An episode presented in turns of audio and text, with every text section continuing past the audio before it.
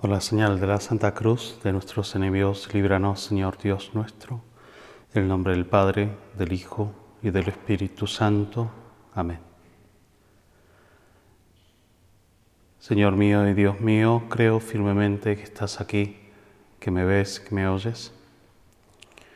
Te adoro con profunda reverencia.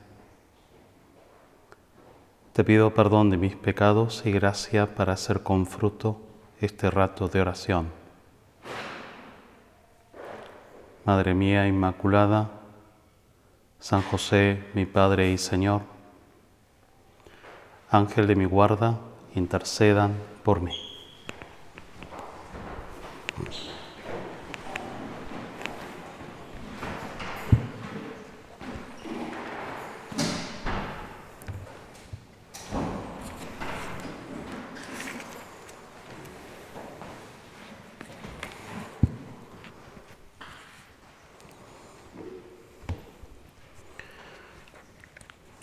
Yo, Juan, hermano de ustedes, con quienes comparto las tribulaciones, el reino y la espera perseverante en Jesús, estaba en la isla, de Patmos a causa de la palabra de Dios y del testimonio de Jesús. San Juan estuvo una buena parte de su actividad apostólica en Antioquía y luego en Éfeso, dos eh, grandes ciudades donde habrá estado también con la Virgen María. Luego estuvo en Roma también para visitar a Pedro, donde fue preso y, y casi martirizado sobrevivió milagrosamente. Hay una tradición recogida sobre el apóstol San Juan en Roma, que lo agarraron durante la persecución de Nerón. Quisieron matarlo en aceite hirviente, pero que salió rejuvenecido. Y los soldados se asustaron tanto y que lo soltaron. Hay un fresco en la iglesia de San Juan en Vía Latina, en Roma, que recoge esta tradición. Y luego lo vemos aquí en, en esta transmisión de su contemplación, de su visión en la isla de Patmos, que es una isla que está en el mar Egeo, donde no está de vacaciones, porque era un lugar donde los romanos solían enviar a los prisioneros, o sea, están en, impresionados. San Juan, y lo dice concretamente, que está en esa isla a causa de la palabra de Dios y del testimonio del Señor. No está jubilado, retirado y después de haber escrito el Evangelio se va y finalmente eh, mirando el infinito del mar, del Mediterráneo describe esta visión, no, está, sigue muy metido en su vida apostólica, ahora en la parte más sufriente. No será mártir de sangre, sino mártir de vida.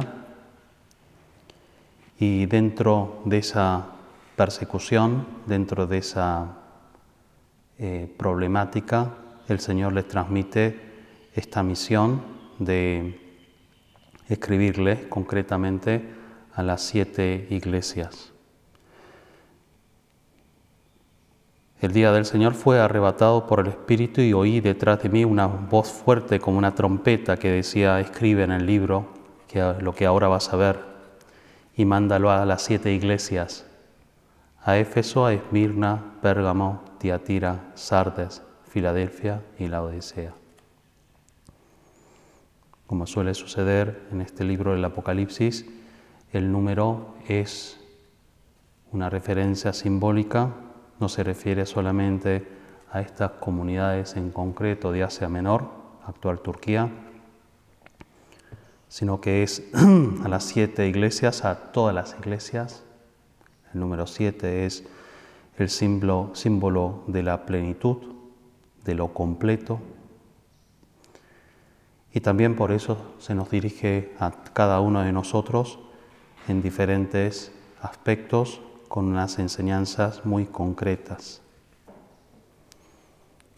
Y comienza con la carta a la iglesia de Éfeso. Escribe a la iglesia de Éfeso, el que tiene en su mano derecha las siete estrellas y camina en medio de, las, de los siete candelabros de oro, aclama. Conozco tus obras, tu trabajo, tu constancia. Éfeso era una gran ciudad, una ciudad puerto, con algo más de 200.000 habitantes, que para esa época ya lo hacía prácticamente una metrópolis, y que era una ciudad muy conocida sobre todo por la referencia más pagana, cultural y comercial. Todavía se conserva en esa ciudad eh, el templo de Artemisa y un busto gigantesco de Augusto en un templo dedicado al emperador. Es casi eh, paradójico que una de las iglesias más importantes de la cristiandad haya sido construido, haya sido, digamos, eh, asentado precisamente en el centro de la paganidad, en el centro del mundo más anticristiano, en el contexto más difícil, donde las costumbres morales eran bastante licenciosas y difíciles, donde la gente no solo no practicaba ni la fe judía o la cristiana, sino que tenía una religiosidad bastante estropeada en esas referencias paganas a los dioses. Pero sin embargo, el Señor llama a florecer esta comunidad con una gran actividad apostólica, tanto de Pablo como de Juan, y seguramente de la mano de la Virgen también, que habrá pasado por esta ciudad.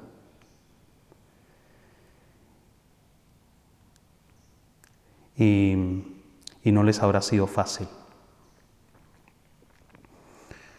Y el Señor reconoce, y es muy lindo que comience con estas palabras, conozco tus obras, yo te conozco.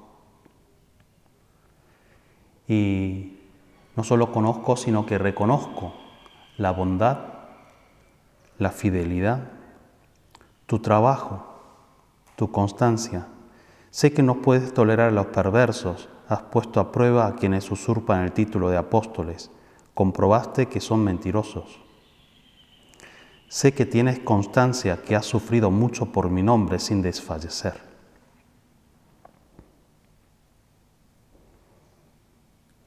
Y la referencia de una vida entregada, de una vida sufrida, y que la también la justicia divina y el premio llega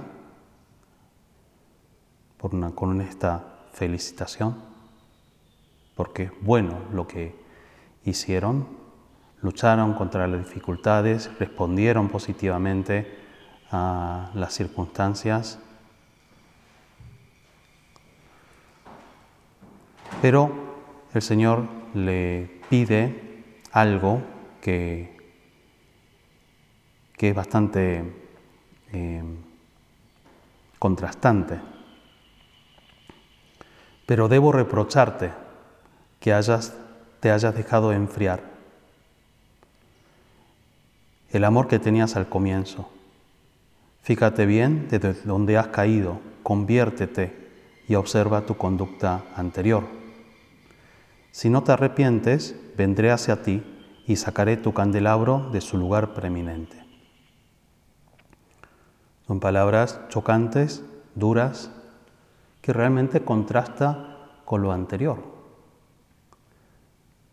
Quizás el cristiano de Éfeso, la iglesia de Éfeso podría decir, me acaba de felicitar, pero al mismo tiempo me estás acusando de algo muy grave. Realmente eh, me estás casi castigando, diciendo que me vas a quitar toda la, todo el mérito de lo que hice, como si no hubiera valido nada todo lo anterior, mis obras, mi trabajo, mi fidelidad, mi constancia.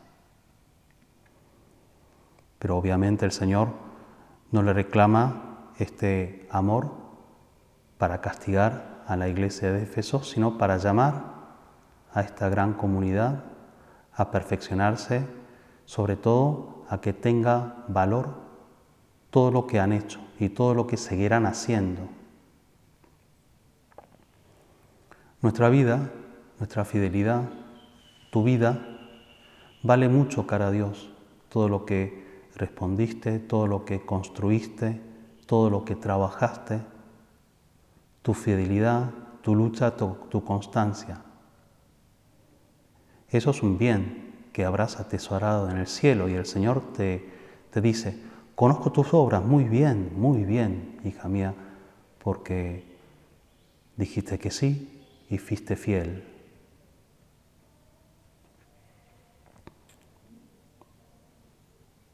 Pero, ojo, porque existen indicios de que hayas dejado de enfriar el amor que tenías al principio. No te olvides que lo que da valor a todo lo anterior, el trabajo, la fidelidad, el sufrimiento, la constancia, es el amor. Y no se refiere el Señor a, algo sentimental, ¿no? porque el amor sabemos que tiene distintas fases, ¿verdad? Al principio todo amor viene con, con una gran impresión, movimiento afectivo, y luego se va concretizando más por el lado de compromiso, sacrificio y, comunión. No está diciendo, bueno, como suelen pelearse las parejas que tienen años diciendo, ya no sos lo que eras antes y eh, no me mostrás los afectos como lo hacías antes. No es tanto una queja de parte del Señor de que no seamos así más afectivos, sino que prioricemos el amor en primer lugar, la primacía del amor Una vida de fidelidad, una vida de entrega, cuando van pasando los años, por una parte deja un resultado muy positivo, que es que nos fortalecemos. La fatiga de la fidelidad, la constancia y la paciencia termina consiguiendo que nos volvamos más fuertes. Pero al mismo tiempo existe el peligro y suele pasar que la fatiga de los años y la vuelta de los años del tiempo de fidelidad nos endurece un poco y nos endurece el corazón. Porque existe una gran diferencia entre el hábito y la virtud.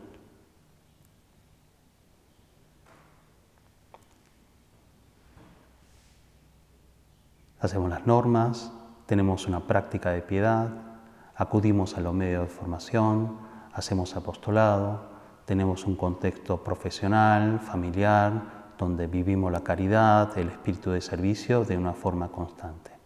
Ahora bien,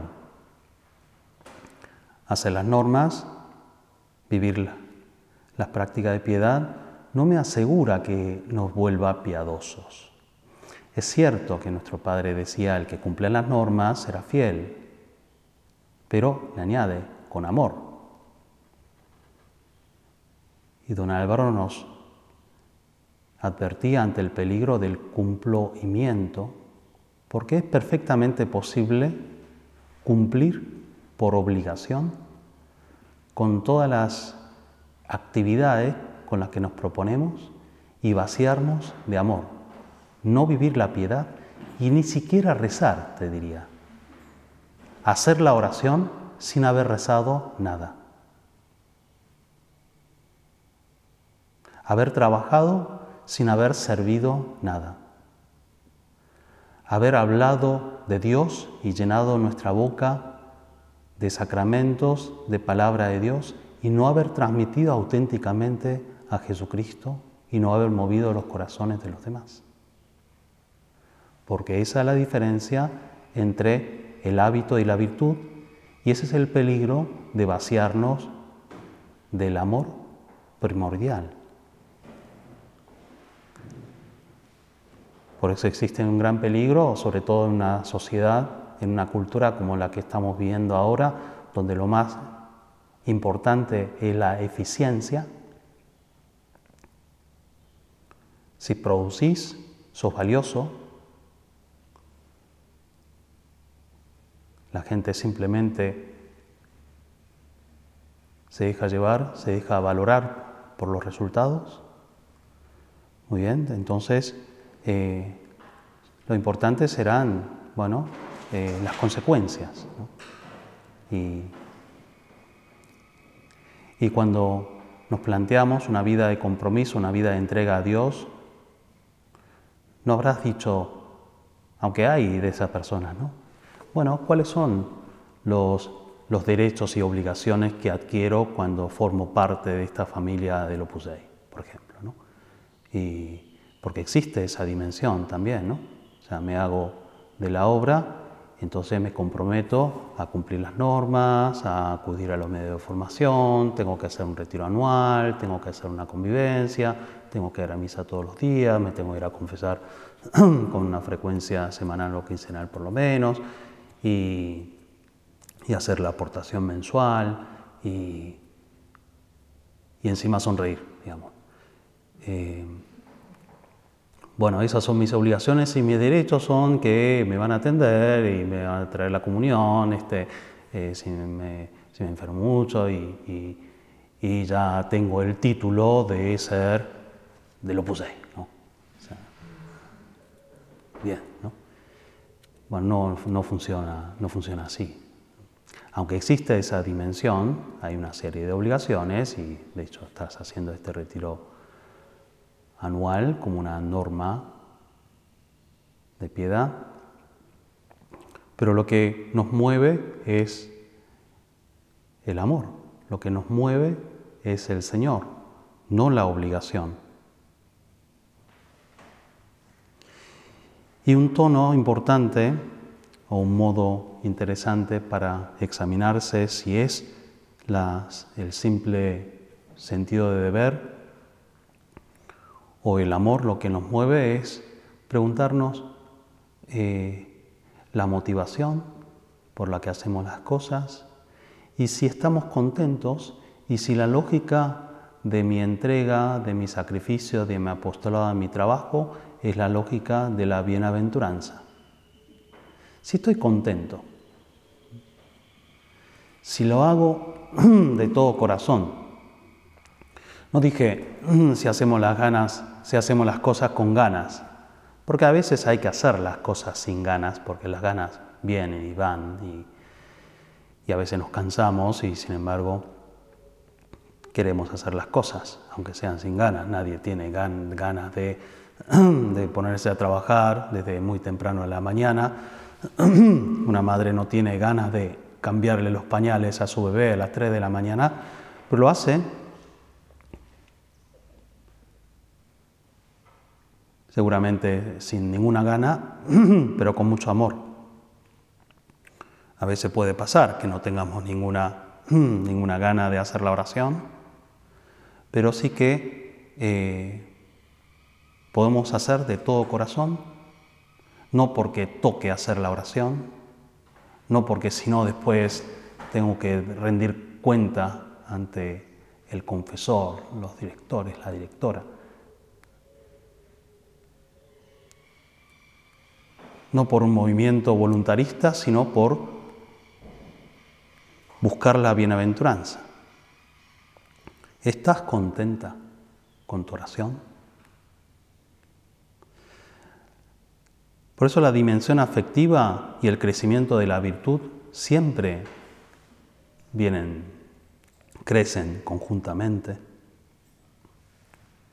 En toda virtud, la caridad es lo que alimenta la laboriosidad, la veracidad, el orden, la constancia, quedarían vacía de contenido como eh, lo que pide el, el Señor a la iglesia de Éfeso, de cómo estamos poniendo en primer lugar ese amor. Un amor exigente, un amor constante, un amor que nos lleva a, a perfeccionar todas las cosas. Pero gracias a Dios, el mismo San Juan nos recordará en su carta que lo importante es que nosotros hayamos amado a Dios, sino que Dios nos ha amado primero. Así como nosotros hemos de poner la primacía en el amor en todas las cosas, en todos nuestros trabajos, en nuestra piedad, en nuestros apostolados, en, nuestras, en nuestros amores humanos, la prioridad viene por el lado de sentirnos muy amados por Dios en primer lugar. Que Dios nos ha llamado a la vida, a la vida filial, somos hijos de Dios.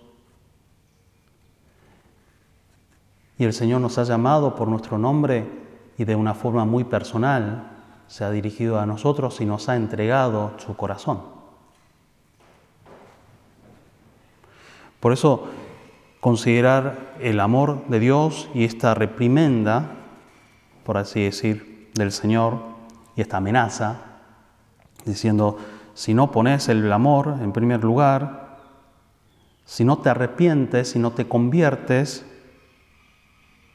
vendré hacia ti y sacaré tu candelabro de tu lugar preeminente. O sea, no es para nada una amenaza porque en primer lugar, hemos sido amados. Sobre todo, hemos sido amados. Él ha tenido esta iniciativa. Por eso podemos descansar en la realidad de la afiliación divina y es la primera verdad que hemos de considerar ante todas las preguntas que te decía que tenemos que hacernos. Las buenas preguntas que no nos llevan a la crisis, sino que nos llevan a buscar soluciones. Descansad, hijos, decía San José María, en la afiliación divina. Dios es un Padre lleno de ternura, de infinito amor. Llamadle Padre muchas veces y decidle a solas que le queréis, que le queréis muchísimo, que sentís el orgullo y la fuerza de ser hijos suyos. Nuestro Padre solía considerar algunas de las gracias que él había recibido como una gracia fundacional. Había algunas eh, intervenciones divinas, incluso extraordinarias en su vida, que eran para su persona, por así decir. Y se la guardaba, estaba en la intimidad entre él y la Santísima Trinidad. Pero existen otras intervenciones divinas en su vida que él no las consideraba como una gracia para él, ese tipo de gracia se llama la gracia del carisma. Y una gracia fundacional, por ejemplo, el 2 de octubre de 1928, el 14 de febrero de 1930, eh, esas intervenciones de Dios, donde Él ha recibido una gran luz, una gracia, no, eran para Él, sino eran para la iglesia, para los demás, para la comunidad sobrenatural y familia que somos nosotros es para nosotros. Por eso eh, es gracia fundacional, ¿no? es carisma. Bueno, una de las gracias que él había recibido, que él mismo reconocía como una, como una de las intervenciones más extraordinarias, incluso más místicas que había recibido San José María, era la gracia de la oración de filiación divina que estuvo en Madrid en el año 30. Estuvo donde estuvo deambulando durante horas y horas por las calles de Madrid, desde la estación de Atocha, el Parque de Retiro, repitiendo simplemente estas palabras consoladoras que nos llenan la boca de dulzura, Abba Pater. Llamar a Dios Padre y sentirnos hijos, darnos cuenta de la grandeza de que somos capaces, de que este Dios nuestro omnipotente, uno y trino, creador, salvador, infinitamente justo y misericordioso, es antes que todo mi Padre.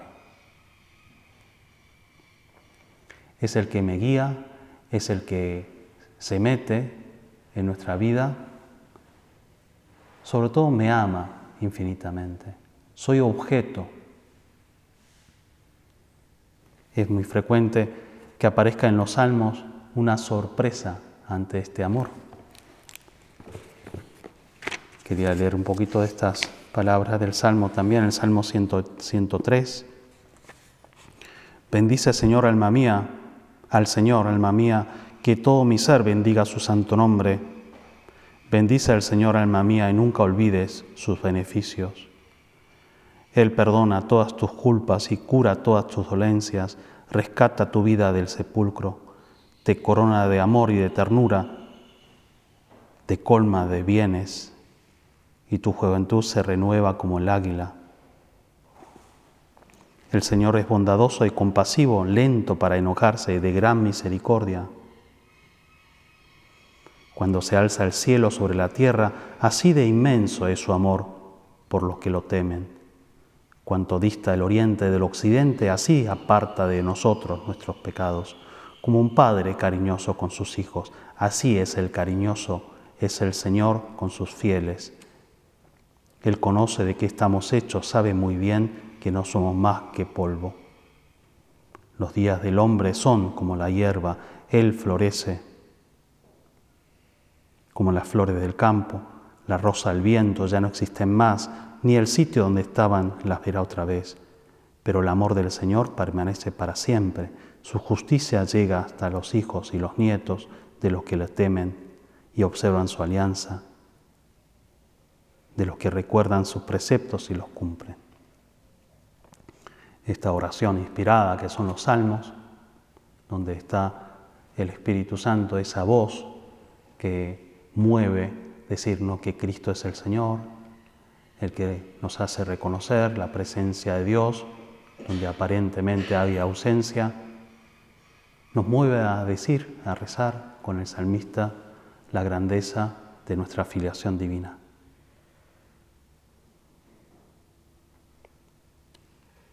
nos plantearemos un examen y veremos todo lo malo que hay en nuestra vida, seguramente, pero todo considerado desde esta perspectiva de la afiliación.